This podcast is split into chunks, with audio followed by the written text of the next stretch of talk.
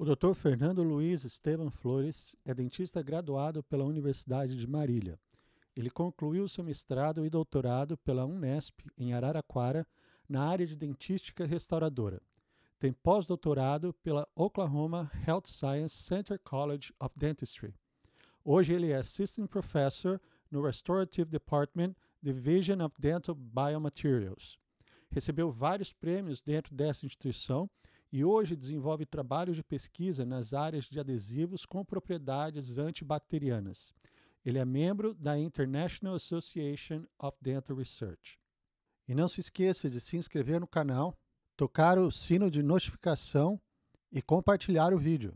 Muito bem, pessoal. Hoje a gente está aqui conversando com um professor da Universidade de Oklahoma, Dr. Fernando. Ele é graduado em Marília, está aqui hoje para conversar com a gente um pouquinho sobre a atividade dele aqui nos Estados Unidos. Fernando, muito bem-vindo, muito obrigado pelo seu tempo, sua disposição. E, cara, olha, prazerzaço. Imagina, João, prazer é meu uh, compartilhar um pouquinho aí da, da minha história, né? E queria te agradecer primeiro o convite pela participação aqui no teu canal, no teu podcast. Não sei exatamente como chamar, acho que eu sou mais old school, né? Mais antigo. Somos todos. E... E, uh, mas agradeço o convite, acho que você faz um trabalho muito legal aí para informar né, uh, os dentistas brasileiros a respeito de algumas uh, alternativas e possibilidades de como, de repente, se estabelecer nos Estados Unidos. Exato. Eh, você disse bem, eu sou graduado em odontologia pela Universidade de Marília, a famosa Unimar, Uhum. E aí eu fiz meu mestrado e meu doutorado em dentística restauradora pela Unesp de Araraquara. Isso foi logo depois que você terminou, que você se graduou, Fernando? Não, eu na verdade comecei uh, montando consultório, né? Montei meu ah, consultório tá. em São Carlos, né? Uhum.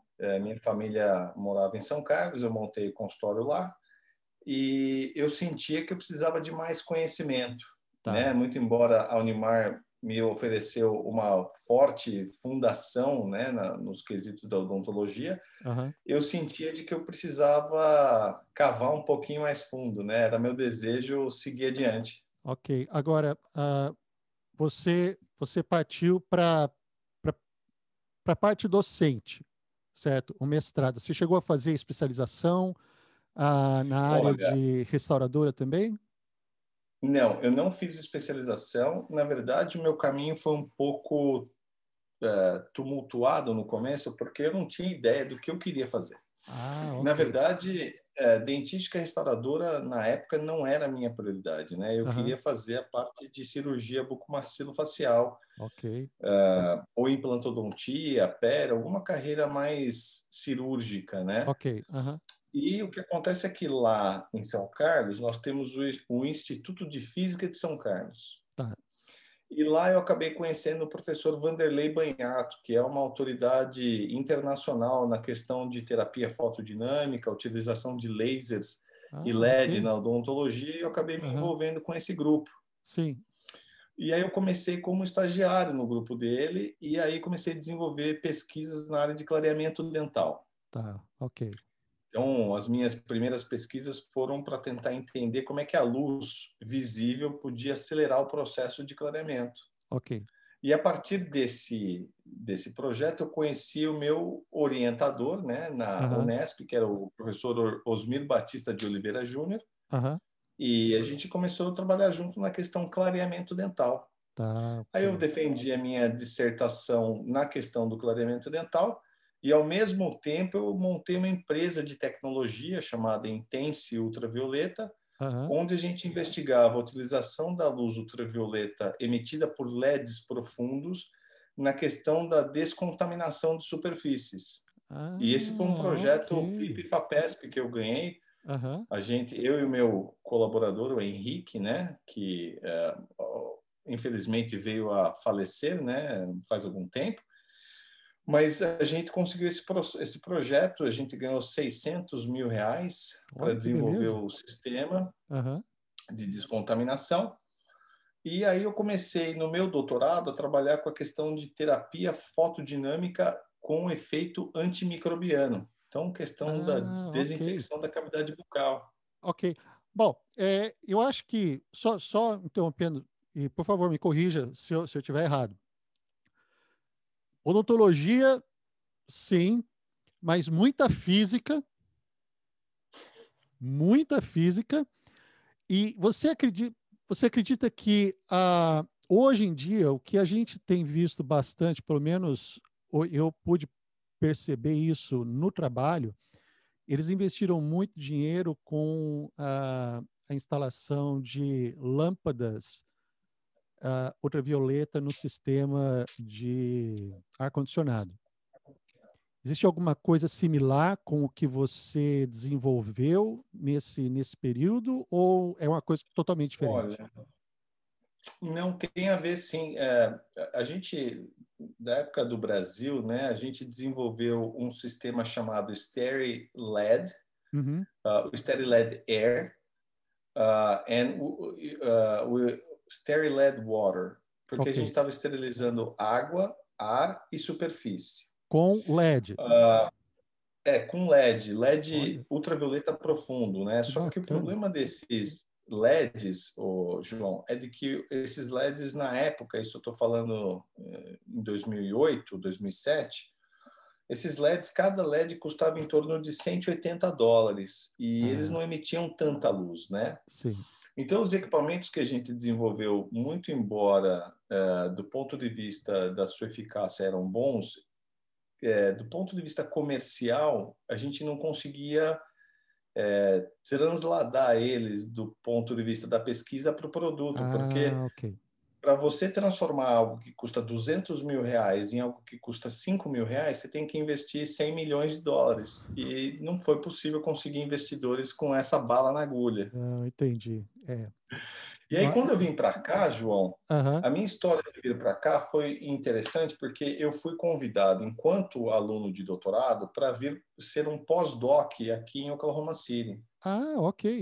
É, eu, ia, eu ia perguntar então, mesmo, porque você estava, você estava então na, na criação, né, quer dizer, na, na empresa, era aluno da. Você ainda era aluno de, de doutorado. É.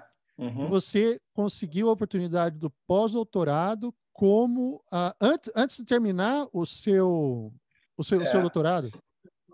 Exatamente. É, eu, a questão do projeto PIP-FAPESP começou do meio para o final do meu mestrado, e aí no doutorado foi quando a gente conseguiu a segunda fase, e durante o meu doutorado eu levei o doutorado e a empresa juntos, né, ah. concomitantemente. Uhum. E aí, quando eu estava para, vamos dizer, no meio do meu doutorado, para o final, foi quando chegou o convite, através do professor uh, Paulo César, da USP, da Materiais da USP de São Paulo. Uhum. É, ele falou: Olha, tem esse cara em Oklahoma City, ele tem uma vaga, você não quer aplicar? A uhum. vaga parece que tem teu nome. Olha. E eu apliquei e acabou dando certo de eu vir para cá. E aí, quando eu cheguei aqui, João, o professor, que é o chefe do, da minha divisão, ele falou: Cara, você tem alguma ideia do, em que trabalhar? Porque eu estou uhum. pensando em algumas coisas, mas não defini ainda. E eu falei: Olha, eu tenho sim. Eu gostaria de trabalhar com nanotecnologia, uhum. é, adesivos dentinários e a questão da cárie secundária. Olha só. Ele falou, cara, mas você sabe como fazer isso? Eu falei, não, eu não tenho a menor ideia, mas se você me permitir, eu vou estudar, uhum. né? E eu vou chegar lá. Sim. E aí, de lá para cá, eu tô aqui nos Estados Unidos, vou completar nove anos, uhum. né? E nesses últimos nove anos, a gente foi capaz de conseguir oito projetos. A Sim. gente conseguiu uh, três patentes Olha! E a gente conseguiu, se eu não me engano, em torno de 30 publicações em jornais de grande reputação. Oh, que bacana. Então, quando eu comecei esse estudo, né, que foi em 2012, você falou física, né? Bastante física. Sim. Na verdade, a área de materiais dentários, que é a área que eu vim trabalhar, uhum. né, ela ela envolve muita química, muita física, muitos conceitos de engenharia, né? Sim.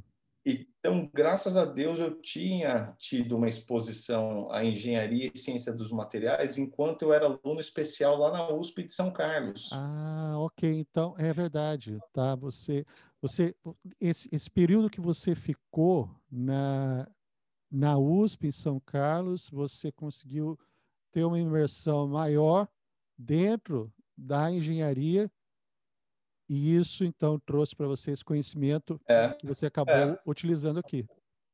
É, e assim, o meu, o meu portfólio de técnicas assim de caracterização de materiais, na época, incluía microscopia eletrônica de varredura, o famoso MEV, né? a, uhum.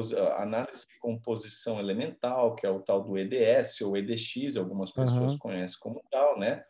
microscopia de força atômica, também tinha feito alguns ensaios é, microbiológicos, então já sabia crescer biofilme, já sabia fazer algumas coisas. Então, quando eu cheguei aqui, é, eu acabei expandindo a minha a cartela, vamos dizer assim, Sim. de técnicas uhum. para focar na questão do desenvolvimento de novos materiais. Okay. Então, hoje em dia, a gente desenvolveu um adesivo dentinário contendo nanopartículas de dióxido de titânio dopadas com nitrogênio, Uhum. E eu também tenho essas nanopartículas codopadas com nitrogênio e prata, ou nitrogênio e flúor, e a gente foi capaz de demonstrar que a incorporação desses, dessas nanopartículas em materiais restauradores que estão disponíveis comercialmente, uhum.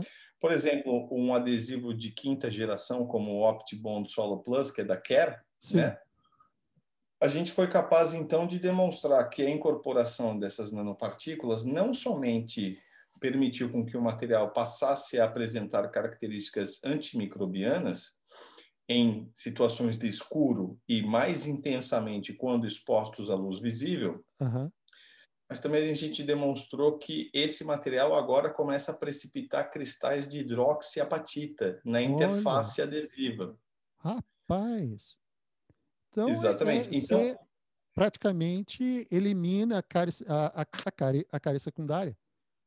Exatamente. E a cárie secundária, João, na verdade, do ponto de vista aí da literatura e da problemática em si, uhum. ela é a gran, o grande problema a ser atacado, porque, na verdade, as restaurações adesivas, independente do material, né, elas falham primordialmente por causa da formação da cárie secundária. Ok. Entendeu? Então a gente uhum. conseguiu mostrar que a gente tem agora um material que é capaz de reduzir a incidência dessa cárie é, secundária. Olha, cara. Entendeu? E além disso, os espaços vazios que acabam acontecendo pela falta de permeação do adesivo dentinário naquela interface adesiva, né? Uhum. Na camada híbrida, como tu, a gente lembra uhum. da escola, sim, né? Sim essa camada híbrida, quando ela é mal formada, você tem uma rede de colágeno que está exposta naquela interface e esse colágeno é degradado pelas enzimas salivares, como a, a colinoesterase e a pseudocolinoesterase, que fazem parte da nossa saliva. Okay. Então, isso acaba gerando ali né, a tempestade perfeita, onde você Sim. tem formação de um biofilme você tem aplicação cíclica de forças, aumento de temperatura e variação de pH. Ah, Tudo isso é, num é... pequeno espaço. Sim, sim. É, como você falou, realmente é a tempestade perfeita. E Exato. esse, esse, uh, esse projeto, você, claro, está tá desenvolvendo aí, você tem a, a possibilidade de fazer uh, em, em vivo Claro, é, é, essa é uma das etapas subsequentes, né? A gente uhum. tem feito estudos, vamos dizer, in vitro, né, para poder uhum. provar certas uh, funcionalidades, né? E uhum. agora a gente tem passado a cultura de célula, então a gente está fazendo um trabalho com o pessoal da Unicamp. A professora, a professora Karina Ruiz, né, que é parte lá do departamento de periodontia, ela tem trabalhado com a gente uh, na questão de entender como é que esses materiais se comportam do ponto de vista da biocompatibilidade e da citotoxicidade. Ah, ok. E os nossos estudos, João, demonstraram de que esses materiais se tornam mais biocompatíveis uhum. E menos citotóxicos quando tem as nanopartículas dentro. Ah, ok. E é engraçado uhum. porque esses materiais, como eles convertem de monômero para polímero baseado numa irradiação né, de luz uhum. visível, Sim. as nanopartículas elas acabam espalhando mais luz. Ok. Funciona e essa como luz refletor. que é espalhada, uhum acaba promovendo um grau de conversão maior. Então, os nossos materiais, quando comparado com os materiais tradicionais, estão tendo em torno de 20 a 30% maior grau de conversão quando comparado com os materiais não alterados, que estão aí disponíveis comercialmente. Sim.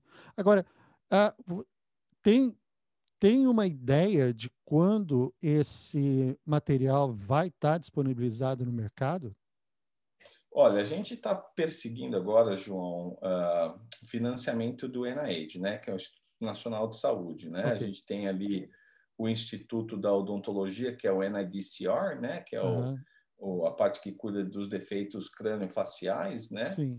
Então a gente está buscando aí um projeto grande que possa permitir a execução de ensaios clínicos randomizados, porque esses são ah, bastante caros e ah, longos. Entendi. Então você tem assim a parte de estudo in vitro, daí você pode fazer estudo em célula, uhum. animais e aí Sim. depois você passa para a questão de ensaio clínico. Então eu acredito que é em torno de uns três, quatro anos esse material talvez esteja chegando nas prateleiras. Que bacana! E puxa vida, olha, um negócio. E a gente tem eu... assim, eu não posso é, dizer o nome, né? Mas não, a gente claro. tem algumas empresas aqui nos Estados Unidos. Uhum que estão bastante interessadas com relação à nossa tecnologia de incorporação, a capacidade que a gente tem de modificar a superfície dessas nanopartículas com silanos e proteínas. Uhum. Sim. E eles estão incorporando essas nanopartículas em diferentes polímeros, que vão dos materiais restauradores tradicionais, como resina composta, selantes e adesivos, uhum. a questão dos materiais obturadores para endodontia, ah, a questão tá. dos agentes clareadores. Okay. É, então, existe assim, uma gama de materiais né, que estão sendo agora avaliados com relação a essas novas propriedades, a, a inclusive materiais para prótese, cimentos né, uhum. para prótese Sim. fixa. E também a questão dos materiais impressos em três dimensões, que agora também é um tópico bastante quente, né? Sim, sim. Eu, eu mesmo, eu mesmo comprei um brinquedo aqui para fazer impressão 3D. O negócio é bem, é bem divertido.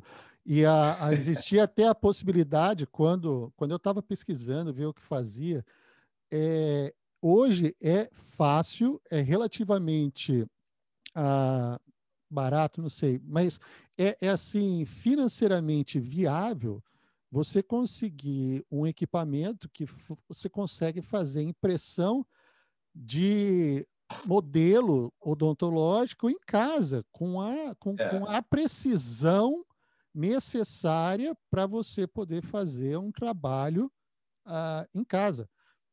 Com Nem, certeza. Não que vá ter alguém que vai fazer isso, mas a tecnologia já expandiu, já chegou e está tá de acesso simples e fácil. Com certeza. Agora, é. o que. Assim, o que... Não, não. É, o, que, o que eu queria perguntar você, você falou a respeito da, da expansão das outras áreas ah, dentro da, dentro da odontologia, mas uma coisa que me veio na cabeça, uh, eu, eu fiz, eu fiz ortodontia enquanto eu estava no Brasil, pouco antes de vir para vir para cá. E eu me lembro que quando a gente estava lidando com o, os fios de níquel titânio, uma coisa que a gente ouviu falar é que a, a liga de níquel titânio, ou um dos inícios da pesquisa dela foi dentro da indústria aeronáutica. Então, a odontologia foi lá, foi capaz de trazer da indústria aeronáutica a tecnologia, a ideia da, das ligas de, uh, de níquel titânio para poder trabalhar com movimentação dentária. Dentro da sua pesquisa, existe alguma coisa ou alguma outra área fora da odontologia que tenha os olhos, venha, venha crescendo os olhos em cima? Ah, com certeza. Olha, eu tenho vários exemplos para dizer, João, que assim, um dos exemplos que eu posso citar aqui com relação ao uso das nanopartículas uma outra empresa, né, multinacional, essa, é, tem usado as nossas nanopartículas para criar tintas antibacterianas pra, para o controle de é, superfícies em hospitais. Então, para diminuir a, cross, a, a contaminação cruzada em hospitais, né? Uhum. É, além disso, eles estão fazendo uma cobertura antibacteriana para as privadas com as nossas nanopartículas, porque você tem bactérias que formam biofilmes nessas privadas, né? Uhum. E conforme você dá descarga, você acaba é, fazendo com que parte dessa carga bacteriana seja suspensa no ar uhum. e as pessoas acabam tendo infecção hospitalar por causa disso. Rapaz, olha isso. Então a gente está junto com algumas empresas, né, uhum. investigando diferentes aplicações dessas nanopartículas. No entanto, a minha atuação é um pouco mais ampla do que só a questão da nanotecnologia, né? Uhum. É, Para que você tenha uma ideia, eu venho trabalhando com os laboratórios nacionais de Oak Ridge e Los Alamos, né? O Oak Ridge fica ali no Tennessee Uhum. E Los Alamos fica ali no Novo México, né? Você tem okay. Los Alamos e Sandia, que são dois grandes laboratórios nacionais. E nesses trabalhos com eles, eu venho usando caracterizações, equipamentos para caracterizações avançadas, para entender como é que essas nanopartículas trabalham com esses materiais diversos, né? Tá. Então, a gente tem usado o espalhamento de nêutrons, né? A gente pega nêutrons em aceleradores de partícula e a gente colide esses neutrinos com os nossos corpos de prova e a gente consegue entender o que está acontecendo a nível subatômico. Uhum. Né? A gente consegue fazer mapeamento químico, a gente consegue entender uma série de questões. Mas, mudando um pouquinho de, uh, de uh, área, mas ainda uhum. relacionada à odontologia, o Covid vem se mostrando uma, uma, um evento não somente de proporções globais, mas que causou é, efeitos adversos não precedentes né, e ocupacionais para a questão da odontologia, da medicina, uhum. da terapia ocupacional, da enfermagem. E os profissionais que ali estão nesses ambientes estão expostos a diferentes cargas virais, obviamente, por causa do Covid. Uhum. E por causa disso, e especificamente para a odontologia, a gente desenvolveu um sistema de contenção de aerosol. Ah. E esse sistema de contenção de aerosol, a gente fez ele utilizando as técnicas de impressão 3D, uhum. utilizamos equipamentos de corte a laser e a gente fez um estudo espacial na nossa clínica, né? A gente nessa clínica a gente tem 12 cadeiras odontológicas, uma clínica relativamente pequena. Mas a gente fez uma análise onde a gente consegue determinar o espalhamento dessas partículas geradas pelo aerosol e qual é a eficácia do nosso equipamento. E a gente demonstrou que esse nosso equipamento tem uma eficácia de uh, 90%. Em alguns casos chega a 95%. Olha isso. E é engraçado, João, que a gente não se dá conta, né? E quando você usa o ultrassom, a caneta de alta rotação Sim. ou a seringa uhum. tríplice, você consegue ver né, alguma coisa que a gente na odontologia considera como um aerosol. Uhum. E conforme eu comecei a estudar esse campo, por volta de março do ano passado, abril, né? Uhum. Eu comecei a entender de que o aerosol é muito mais amplo e o nosso olho não é capaz de resolver as partículas que são importantes do ah, ponto de vista então, da transmissão do Covid, por exemplo. O que, o que a gente vê não é nada, então? É apenas uma pequena porção do que se tem no ar. Caramba! E aí o que é mais curioso, João, é que é o seguinte: essas partículas que a gente enxerga, elas se comportam de maneira balística. Okay. O que significa isso? Que ela é ejetada do momento, né, do local uhum. onde ela é formada e ela cai no chão uma distância curta. Sim. Se essa partícula está carregando o vírus, né, que causa a infecção do COVID, o SARS-CoV-2, uhum. não tem tanto problema. Mas o problema é quando essa partícula é ejetada, ela começa a evaporar, diminuir de tamanho e ela fica suspensa no ar por longos períodos de tempo. Ok. okay. Então, com essa problemática, a gente desenvolveu esse sistema que foi patenteado recentemente, né? Uhum. Assim, a, a, patente definitiva vai sair daqui um tempinho, uhum. mas a gente tem o que se chama da patente provisória, né? O provisional Sim. patent. Uhum. É, isso foi filed o ano passado, foi depositado. E a gente agora está fazendo outros estudos, utilizando modelamento matemático tridimensional para entender como que é que como no que ar, ele, naquele ele volume, tudo aquilo... Exatamente. É. E com toda essa problemática, João, não somente a gente fez isso, mas a gente desenvolveu um sistema de esterilização de máscaras, por causa daquela minha daquele meu background usando violeta, sim, né, ultravioleta, né, sim, sim, sim. superfícies e tal. E nós desenvolvemos um sistema que ele é capaz de esterilizar 52 máscaras em apenas 4 segundos. 4 segundos, 52 máscaras? 52 máscaras. Então, esse é um sistema que a gente agora está validando a utilização dele aqui no campus, né? Uhum.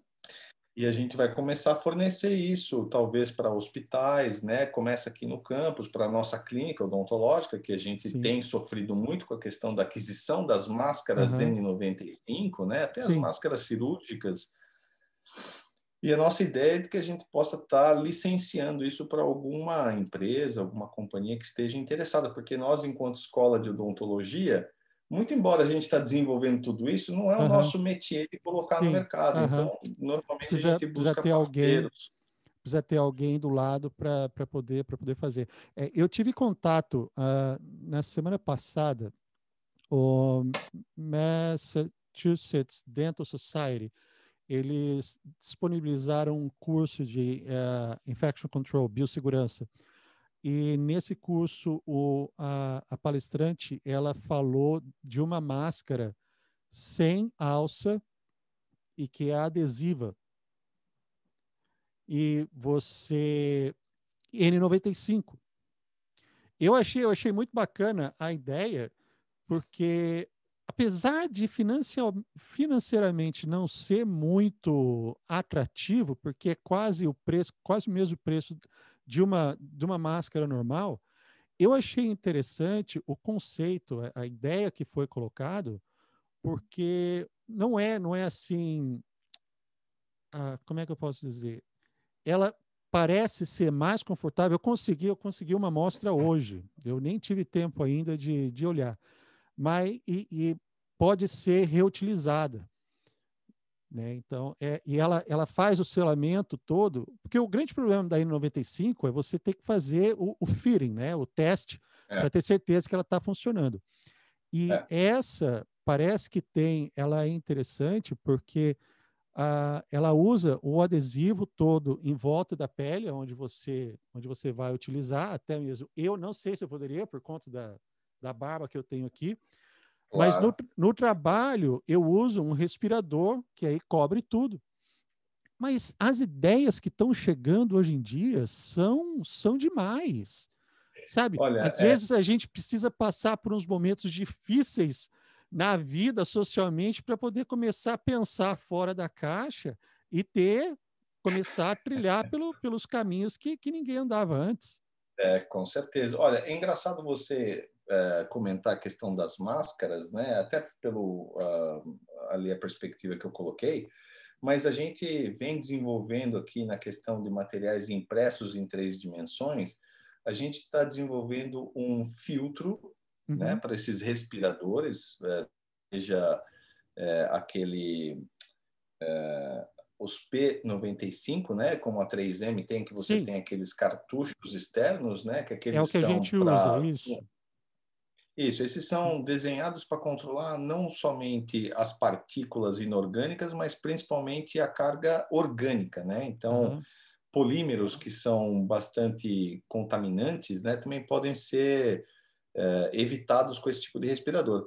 Mas voltando à problemática, a gente vem desenvolvendo um filtro para esse tipo de máscara, que também pode ser adaptado para máscara cirúrgica uhum. ou essas N95, né? Mas ele é impresso em três dimensões, ele contém as nossas nanopartículas, só que o que é legal a respeito desse tipo de material é que ele vai ter um efeito autolimpante de longo prazo. Ah. Então, você não, teoricamente, né, a nossa hipótese é que, teoricamente, a pessoa quando compra essa, esse filtro, né, essa uhum. máscara, ela pode estar tá coberta ali 40, 50, 60 dias sem ter que trocar a máscara. Isso muito auxiliaria muito a cadeia produtiva, porque você não teria mais aquela disrupção uhum. pela grande demanda gerada por causa de uma doença respiratória infecciosa, Sim. né? Uhum. E a gente também vem com essa ideia na questão do bioterrorismo. Então, nós estamos fazendo alguns projetos, né? Uhum. Para poder auxiliar aí a questão do, do, do exército, né? No caso Sim. aqui, o exército americano, uhum. mas não se restringe ao exército americano, na questão do, do, do, do bioterrorismo, né? Okay. Porque você tem aí outros agentes patógenos que podem ser emitidos pelo ar, que essa máscara uh, poderia controlar. De acordo com os nossos estudos preliminares, João, a gente viu que a nossa máscara ela tem uma eficácia de 100%. Olha isso. Muito então, bom, ao invés de ser 95% como a N95, ela tem uhum. uma eficácia de 100% para as partículas que a gente investigou. Sim. No entanto, a gente tem que refinar um pouquinho melhor o processo de impressão 3D uhum. e melhorar um pouco a questão da pressão atrás da máscara, porque obviamente você entende a fisiologia humana, né, sendo dentista, e você sabe que o diafragma pode causar apenas um tanto de pressão negativa nos pulmões. Sim se a pressão negativa que é gerada pelo diafragma é menor do que o que a máscara precisa, a pessoa não consegue respirar. Uhum. Então, nós estamos tentando enfrentar essa limitação de uma maneira criativa, porque no momento atual essa máscara não é viável do ponto de vista okay. respiratório, ou seja, ela protege, mas uma pessoa não conseguiria respirar. Não, não teria. Mas como. isso faz parte do desenvolvimento, né? A gente Sim. ainda está na etapa inicial do desenvolvimento. A gente testou a eficácia desses materiais contra o SARS-CoV-2 e a gente uhum. viu que existe um efeito que é concentração dependente, ou seja, quanto maior o número de nanopartículas, maior é a inibição do vírus. Okay. Então, a gente tem trabalhado é, em laboratórios de biossegurança de nível 3, né? ou seja, onde você tem o bicho lá mesmo, uhum, né? o, o, o SARS-CoV-2 está lá com a gente na sim. placa. Uhum. E é algo que deixa você bastante assim humilde, porque você vê que aquilo está causando tanta dor e sofrimento no mundo inteiro, né? Oh, com então certeza. isso mexe bastante você, com a gente. E você do lado, você da frente manuseando e manipulando aquilo, não. E você não veja, é... né?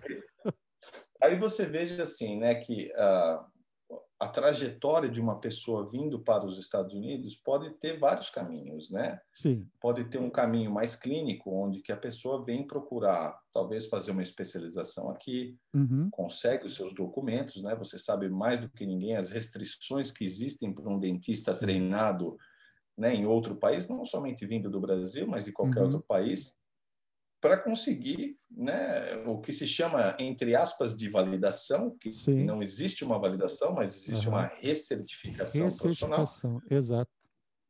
Né? E isso daí faz com que as pessoas tenham vários caminhos para vir para cá, né? É. E assim, o que eu acho que é curioso da minha estratégia, que, aliás, não da minha estratégia, mas da minha trajetória, é de que eu nunca pensei de fato em ficar aqui. É mesmo? Cara, eu não estava pensando em vir para cá. Eu, de fato, como você, eu acabei de dizer, né, eu tinha muita coisa no Brasil, né? Eu tinha uma uhum. empresa de tecnologia no Brasil, minha família está no Brasil, okay. né? Eu era recém-casado, então também a questão do casamento foi algo, uma transição difícil, né? Você está uhum. casando e está mudando de país, Sim. o desafio é dobrado, né? Não, sem dúvida. Eu, eu passei, quer dizer, rapaz, quando, quando eu vim para cá, eu vim sem, sem garantia de nada. A única coisa certa que eu tinha era questão de documento, porque eu, eu nasci aqui, mas cresci no Brasil. Eu sou brasileiro, joseense, São José dos Campos, São Paulo, terra do Ita, Embraer, adoro o lugar lá, muito legal, gosto mesmo. Mas eu tinha, eu sempre tive aquela vontade de, de vir. E quando surgiu a oportunidade para vir para cá, eu vim com passagem comprada de volta depois de 30, não, de três meses. Eu tinha 90 dias para conseguir qualquer coisa para me manter aqui. E quando eu finalmente consegui pelo menos um trabalho que eu não que eu queria me sustentar aqui eu sozinho, poderia pagar a locomoção, poderia pagar comida e moradia. Eu falei para minha esposa, e a gente já estava casado, já tinha sete anos. Eu falei, olha, não volto. Não volto. Eu vou ficar e vou, uh, vou ver se eu consigo ser chamado para trabalhar no, no consultório onde, onde eu vim. E a gente ficou um ano longe. Porque depois que eu consegui a, a contratação, foi então que eu dei a entrada na documentação para poder trazê-la. E, rapaz, se fosse recém-casado, eu não sei, eu acho que ela ia olhar e falar: Ó, oh, não, deixa para lá. não, não, não, não posso falar. Ela, não, ela é ótima. Mas é, é, gente, é, um, é um suporte que a gente né? tem, cara. É um suporte que a gente tem, porque ela falou: não, você vai, faz tudo, que depois eu vou. E não foi, não foi fácil, nem para mim, enquanto estava sozinho, tanto para ela também, porque, olha, ter o, o, suporte que, que as esposas, os cônjuges dão, acho que é o que faz toda a diferença. Sem é, com certeza. A minha esposa chama-se Ana, né? E eu posso dizer com certeza que ela foi fundamental em tudo aqui, né? Uhum. Mas assim, olha, voltando à questão da, da trajetória, né? Assim, por que, que eu estou comentando isso? Porque tem muita gente que está nos escutando ou assistindo, né? Não sei exatamente o formato como você vai. Ah, vai tá, ser os dois. É, os dois. os dois. Então, as pessoas que estão nos assistindo e nos escutando, né?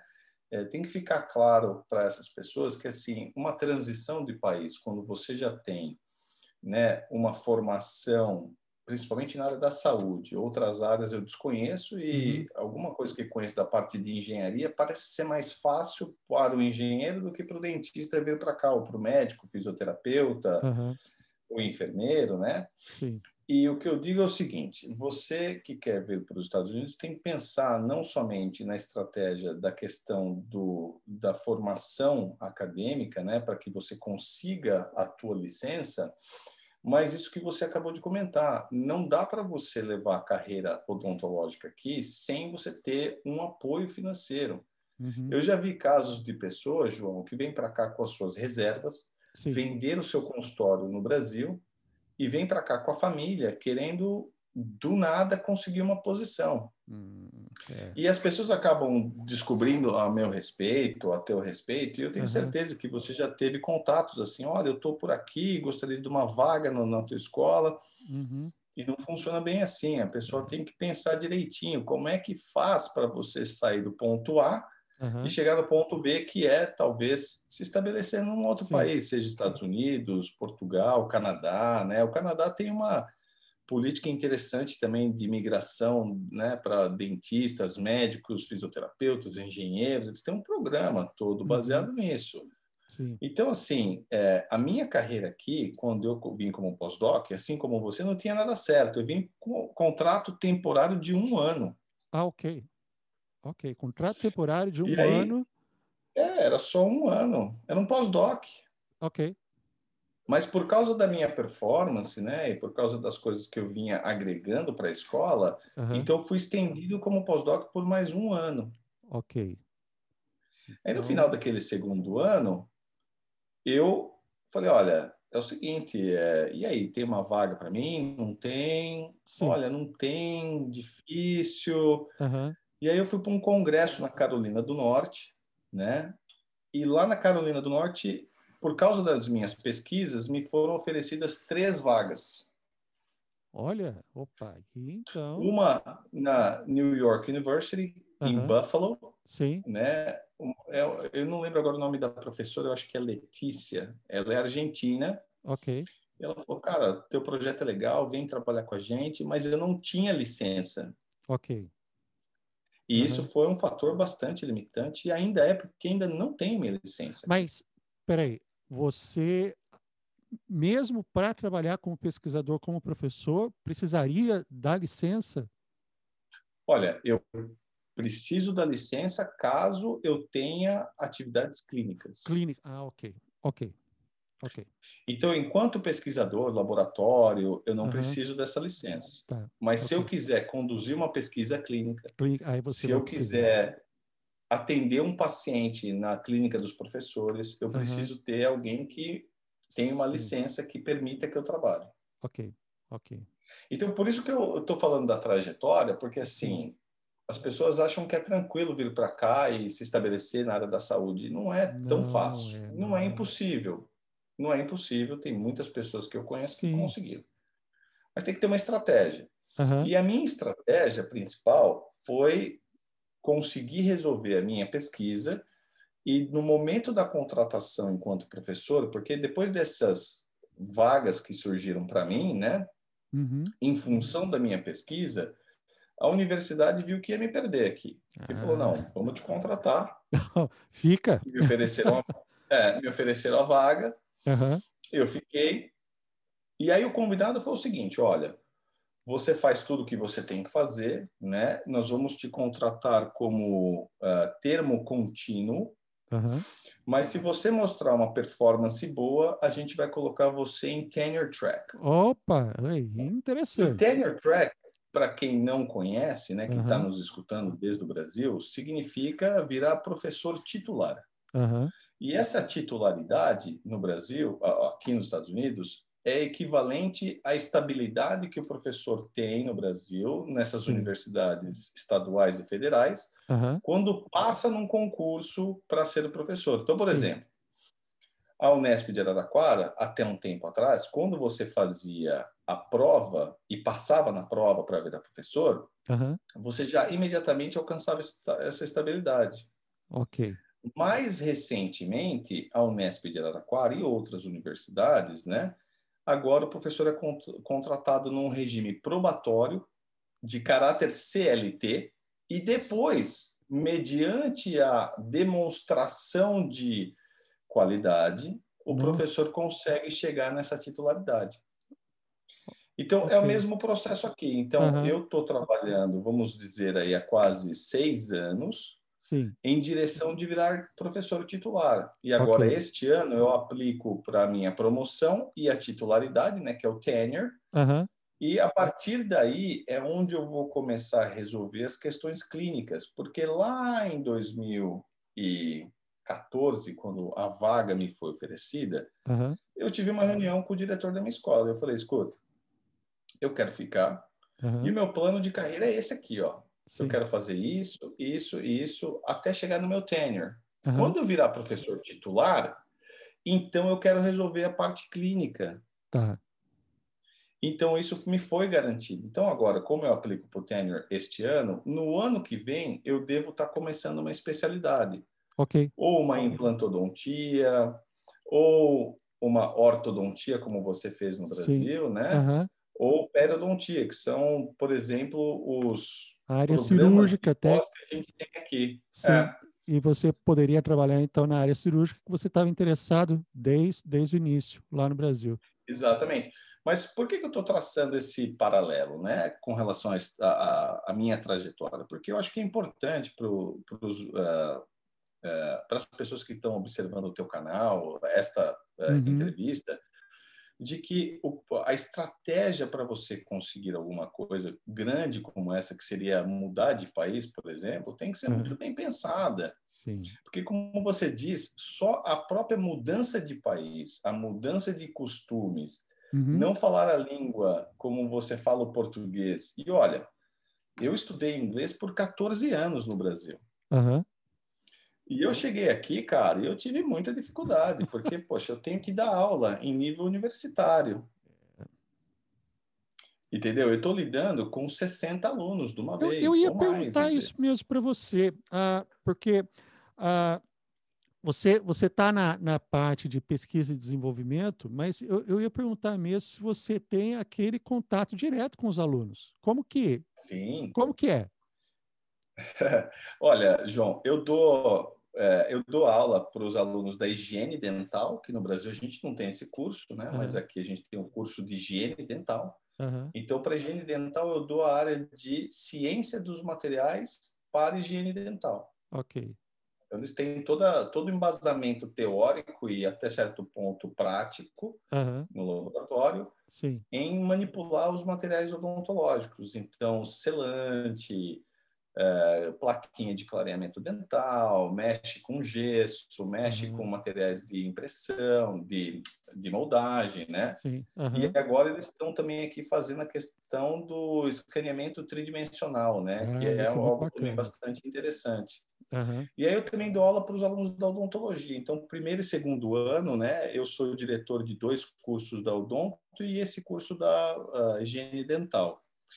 E aí na odontologia a gente também ensina a mesma coisa que ensina para higiene dental, mas com um caráter muito mais aprofundado. Então a gente okay. entra em bastantes detalhes com relação às propriedades físicas, químicas, mecânicas e biológicas uhum. e como é que isso se interrelaciona com os tecidos ao redor, ah, tá. outros materiais, né? Sim. Então é um curso difícil de lidar porque você tem muita coisa da engenharia que você tem que entregar. Uhum da química, entendeu? Sim, a gente fala sim. sobre ligações químicas, molhabilidade, como é que a molhabilidade influencia o processo uhum. de adesão, sim, como é que se forma a camada híbrida, uhum. né? Tudo isso.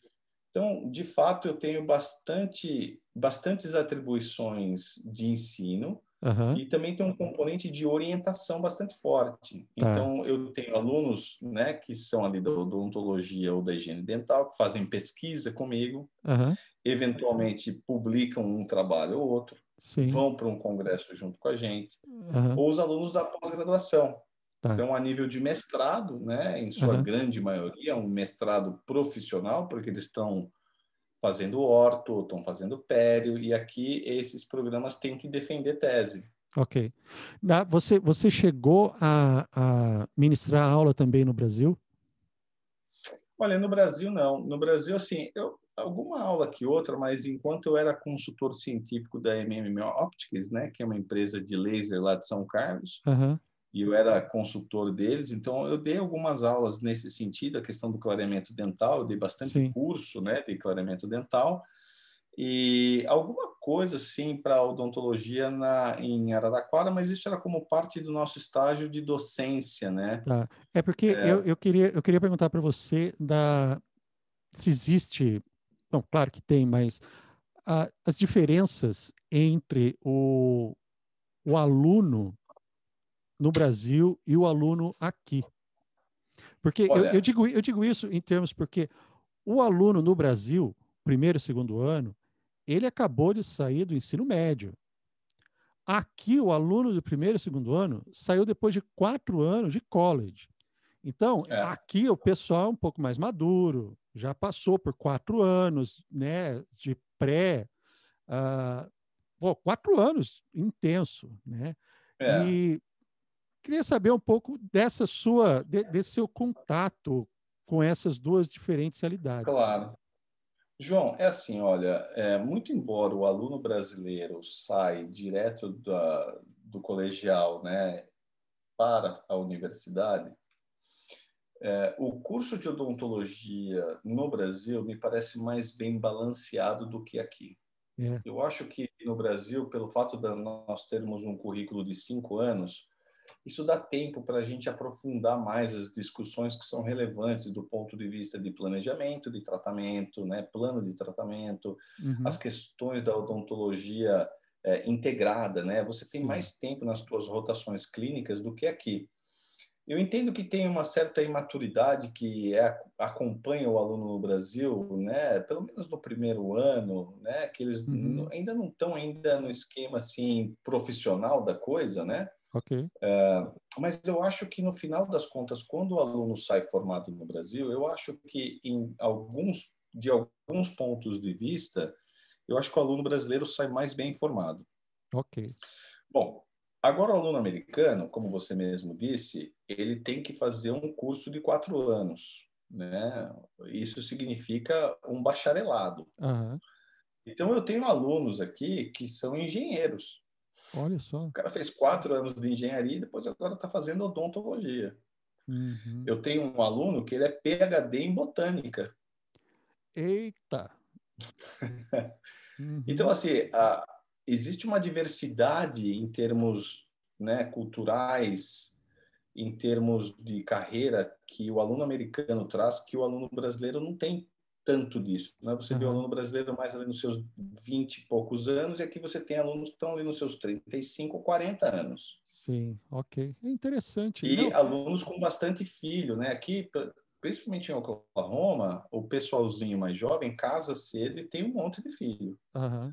Eu tenho alunos que têm três, quatro filhos. Olha isso. E você fala, meu, como é que o cara faz odonto, ou a moça faz odonto, uhum. tem quatro filhos para criar, entende? E ainda trabalha, assim, tempo parcial num restaurante. É.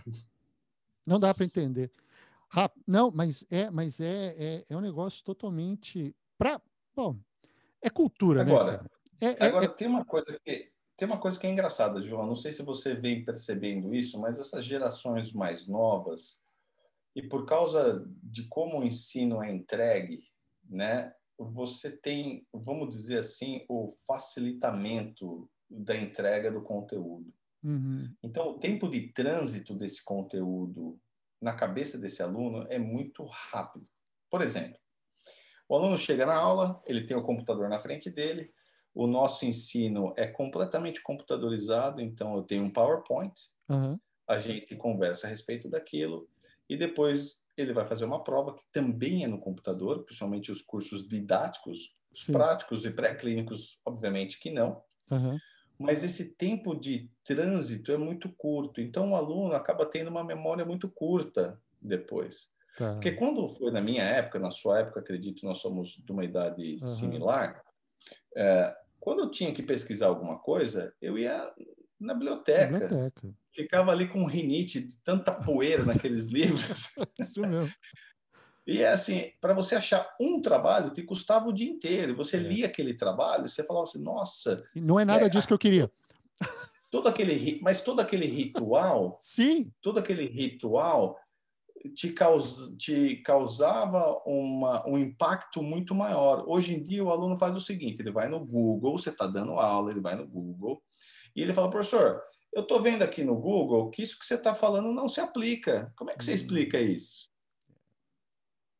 E aí você tem que discutir com o doutor Google, com uma pessoa que ainda não está formada do ponto uhum. de vista da, da, sua capacidade acadêmica odontológica, né? Uhum. Não tem não é detentor de todo o conteúdo, e você tem que explicar para aquela pessoa, para aquele aluno, na frente do monte de gente, numa segunda língua, de que não é bem assim, né? Uhum. Que o buraco, como diz o brasileiro, Sim. é mais embaixo. É mais você tem embaixo. que trazer a questão do material uhum. para aplicação clínica. E eu, como tenho esse essa formação em dentística restauradora, eu sou capaz de conectar a parte clínica com a parte da ciência dos materiais. Uhum. Porque na minha formação clínica odontológica, né, no mestrado e doutorado, isso foi algo muito prevalente, né, de tentar fazer essa ponte com a clínica. Então, eu acabo podendo entregar para esses alunos de uma forma, vamos dizer, que faz um pouco mais de sentido para eles, porque eu vivi a parte clínica. E tem muita Sim. gente que não. O cara é materiais dentários, o cara isso. não pegou numa caneta. É, uhum. é. é interessante você ter falado isso, porque eu, eu tive, eu tive um, um tive um professor uh, de até dentística. Ele era o titular da dentística e ele falava: não me dê nada para fazer. Aliás, o que, o que eu ouvi dizer é até, é até triste, porque dizia que ele não tinha mão boa para fazer restauração. Mas os trabalhos, tudo que ele publicava, o que ele conhecia, era imbatível. E é, e é interessante porque, pô, você está você tá começando a sua vida profissional. Está terminando. Eu, eu, tive contato com ele no meu, no meu último ano. E meu, o conhecimento que o cara tinha de, de material, de, de dessa parte físico-química toda, era assim sem precedente. Mas quando você ouvia o pessoal que já conhecia ele mais tempo falar, aí, esse aí, se sentar para fazer uma classe 1, não sai. Não sai. É, é, é, é engraçado, às vezes não dá, não, não entra na cabeça é, um negócio desse. Olha, é porque assim, João, assim como tudo na vida, a repetição leva à perfeição, Sim. né? Uhum. Aquele cara, o bodybuilder, né, o alterofilista, uhum. ele não tá com aquele corpo de Arnold Schwarzenegger já no primeiro dia. Ele é. tem que ir na academia muitas e muitas e muitas e muitas vezes e abrir uhum. mão de muita coisa. Sim. A, a carreira clínica é a mesma coisa. Para você ficar bom em fazer uma restauração, você tem que pegar aquele dentinho e fazer um milhão de vezes para que é. a tua própria percepção mecânica, uhum. muscular, né, ela esteja ali trabalhando com você no momento que você está pensando como a tua restauração, o teu preparo cavitário tem que estar. Uhum. E enquanto você está fazendo isso, o teu cérebro está pensando nos conceitos gerais do preparo cavitário. Sim. E como é que isso se relaciona com o teu plano de tratamento. Então, por isso que a arte da odontologia, ela não é trivial, porque uhum. você tem que ter ali a paciência de um monge para estudar, uhum. a disciplina para poder continuar, e você tem que ser um artista. Ah, Ou Tudo... seja, se a habilidade manual você não tiver, uhum. complica um pouco, né? Sim. Então, a pessoa pode se frustrar. E eu tenho contato com muitos alunos que chega no terceiro ano, o cara tá desgostoso, porque ele fala, cara, eu não consigo fazer direito certas coisas. É mesmo? Eu tô na clínica e eu tô sofrendo, porque não sai, o meu preparo não fica bonito, eu não consigo fazer direito. E aí o aluno começa a ter uma experiência ruim, né? Sim. Então, assim, odontologia é mais do que ciência. Sim. É não, mais do é... que clínica. É uma paixão, né? É, não, Você sem dúvida. Gostar. É muito, muito. Você falou, você falou nessa parte, eu, eu tive a oportunidade de conversar com um ortodontista brasileiro, ele está em Michigan hoje, e ele estava falando que fez a, a especialização dele no, no, Brasil e também fez aqui. E eu falei, mas ah, você fez aqui, você passou nas provas do CDCA, aquela, aquela prova eu, eu gosto de, de, fazer essa comparação no Brasil como se fosse a prova da OAB, que o advogado não pratica sem a prova da OAB passada. E aqui existem essas provas que você não exerce sem que você seja aprovado. E essas é provas, elas envolvem dentística, pério, endo e prótese. Para um uhum. ortodontista, desculpa falar os ortodontistas, amo muitos, gosto mesmo, é uma, é uma área muito legal. Mas se der uma caneta de alta rotação para o ortodontista fazer um preparo de coroa, hum, olha, é difícil. E eu é, perguntei, é. eu perguntei isso para ele, e ele falou: olha, quando eu dava aula, ele chegou a, a dar aula em, em, algumas faculdades aqui, ele, ele falou: olha, eu chegava para os alunos, meus alunos, falar: será que você pode me ajudar, me mostrar como é que faz isso e aquilo? Sabe? Então, depende, claro, se, se você não pratica, foi o que você falou, a, a prática leva à perfeição. Mas é, é, é, é interessante, é, foi, foi interessante essa, essa coisa que ele falou, porque ele falou: eu estava ciente de que se eu não fosse atrás dessa ajuda que tinha ali do, do lado, eu não ia conseguir fazer claro. ou tá, tá onde eu tá hoje. Então, claro. Claro. Olha, é, João, assim, eu quero dar mais uma, uma perspectiva com relação à interação com os alunos, principalmente no que tange as colaborações internacionais que eu tenho, né? Ok. Então, do ponto de vista de pesquisa e ensino, a gente lida com o pessoal lá do Rio Grande do Sul, o pessoal uhum. de Araraquara, o pessoal da Unicamp, em Piracicaba, Sim. e outras universidades. E o que é curioso é que, assim, quando os alunos de pós-graduação veem uma pessoa como eu, normalmente elas enxergam uma pessoa bem-sucedida, uhum. enxergam uma pessoa que conseguiu estabelecer num país estrangeiro e acabam admirando essa trajetória e se espelham para alcançar algo parecido. Uhum. E o que eu normalmente falo para o pessoal é o seguinte: olha, não fiquem deslumbrados com o que vocês veem de um dentista brasileiro se estabelecer nos Estados Unidos ou na Europa, uhum. ou um professor. Sim. Porque a vida dessas pessoas não foi fácil. É. Eu garanto que até hoje é difícil. Uhum. E se vocês querem algo igual, vocês vão ter que se uh, vão ter que se dedicar muito. Uhum. Por quê? Porque para eles aqui nós somos o pessoal do sotaque engraçado, uhum. né? Que a gente vem de um país, entre aspas, e da visão deles, menos favorecido, um país uhum. dito de terceiro mundo, Sim. e que a gente não tem outras alternativas. Para eles, eles acham que a gente está imigrando e que a gente não tem mais nada para fazer da vida. Uhum. Entende? Então eu faço, eu traço um paralelo, né, é, com relação aos Paraíbas e São Paulo, porque uhum. em São Paulo havia-se aquele preconceito de que o cara que vinha da Paraíba era o coitadinho, uhum. que não tinha o que fazer, Sim. que vem buscar a vida melhor na cidade grande. Então uhum. eu falo para o pessoal, cara, o Paraíba aqui sou eu. Eu sou o Paraíba. Sim. E para que você consiga se estabelecer com tudo isso contra, demanda de muito trabalho. Porque hoje, quando você pergunta quem que é o Dr. Flores aqui na Universidade de Oklahoma, as pessoas falam, ah, aquele cara ali, aquele louco lá que desenvolve essas coisas malucas que ele ensina na aula. Entende? É um cara de um sotaque engraçado, uhum. mas hoje a minha reputação fala por mim. Sim, sim. Entende? Então, assim, o recado que eu quero dar, eu sei que a gente está se aproximando Não, aqui do final da nossa sem, entrevista. Sem problema. Né? Mas eu quero deixar aqui o recado para os nossos, uh, uh, vamos dizer, telespectadores né? e ouvintes, Isso mesmo. né? de que é, qualquer estratégia que vocês venham a tomar para uma mudança de país, vocês têm que entender de que a maior parte de tudo que vocês vão fazer é superar obstáculos. Uhum. Sim. E que o dinheiro, muito embora você ache que você vai ter uma árvore de dólar ou euro, uhum. custa-se a ganhar. Ah. Não é bem assim. Você não muda para os Estados Unidos e fica rico, milionário do dia para a noite. E as pessoas é. têm essa impressão. É, tem, infelizmente, tem. E muitos não, não como é que, como é que eu posso falar? Muitos não aceitam, eles não aceitam isso.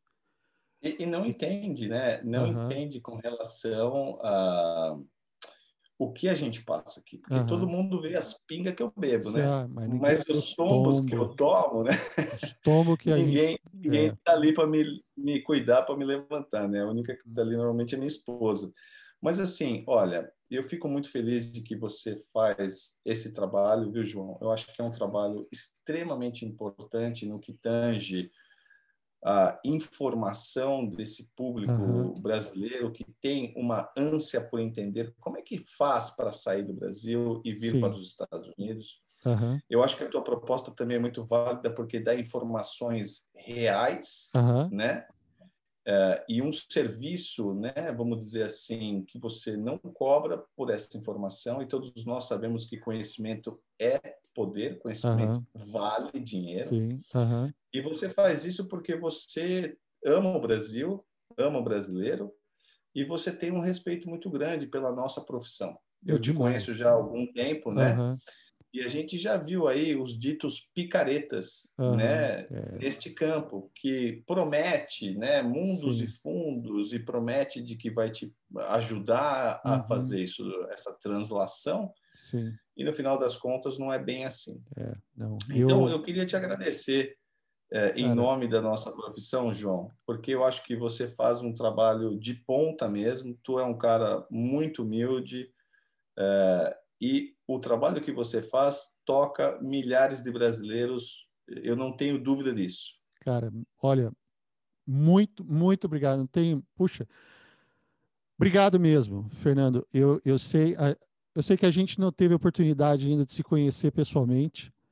Eu tenho, eu, olha, eu vou falar para você, eu tenho assim um, um trajeto enorme dentro dos Estados Unidos para poder conhecer tanta gente que puxa, é, são, são realmente exemplos, sabe?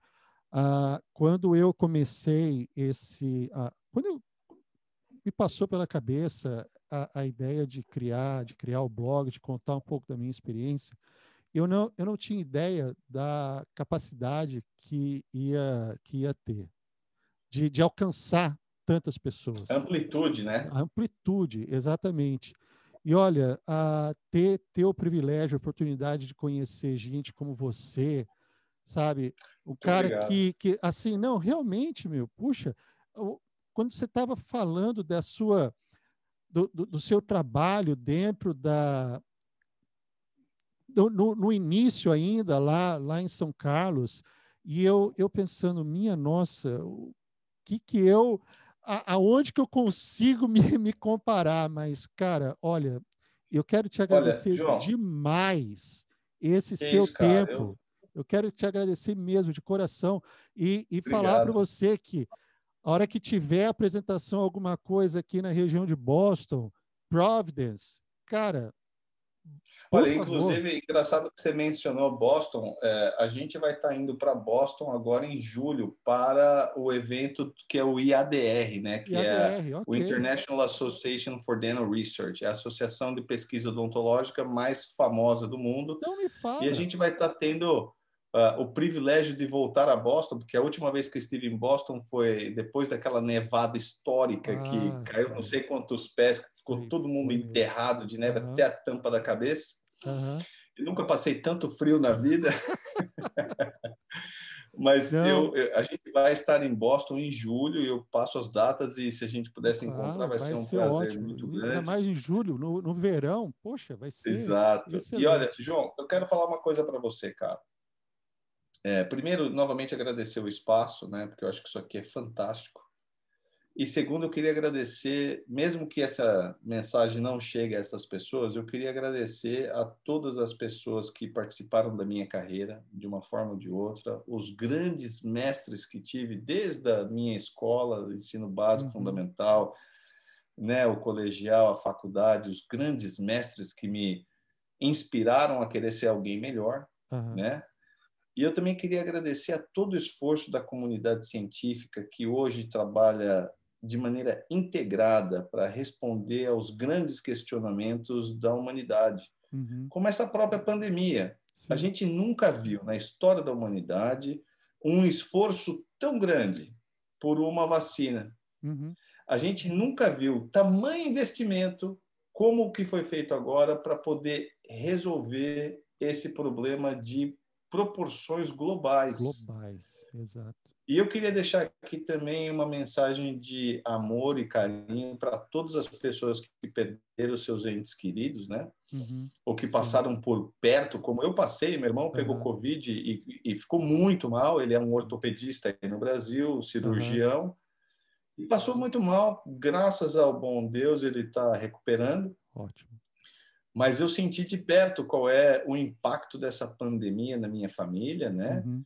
Então eu queria deixar, eu sei que talvez não seja o canal mais apropriado, mas para aqueles que estejam é escutando, um abraço muito forte Fernando. e que nós possamos, enquanto humanidade, ser melhor, né? Sem dúvida. Olha, muito obrigado pelo seu tempo. Olha, foi muito bacana, aprendi demais. Imagina, cara. E vamos, vamos manter, vamos manter o contato. A gente volta, volta a conversar de novo. Eu quero te agradecer de coração, cara. Muito obrigado mesmo. É isso, cara. Um forte abraço aí, obrigado. Valeu. A plataforma Dr. Dream dispõe de tudo o que é necessário para que você possa se preparar da melhor maneira possível para se tornar competitivo no processo de aplicação para os programas de odontologia nos Estados Unidos. A sua equipe toda é composta de gente que já passou pelo processo sabe o caminho das pedras e realmente tem condição de te ajudar. Se inscreva como aluno hoje mesmo, participe do chat de discussão e se prepare para o que a odontologia pode oferecer para você aqui nos Estados Unidos. Dr. Dream.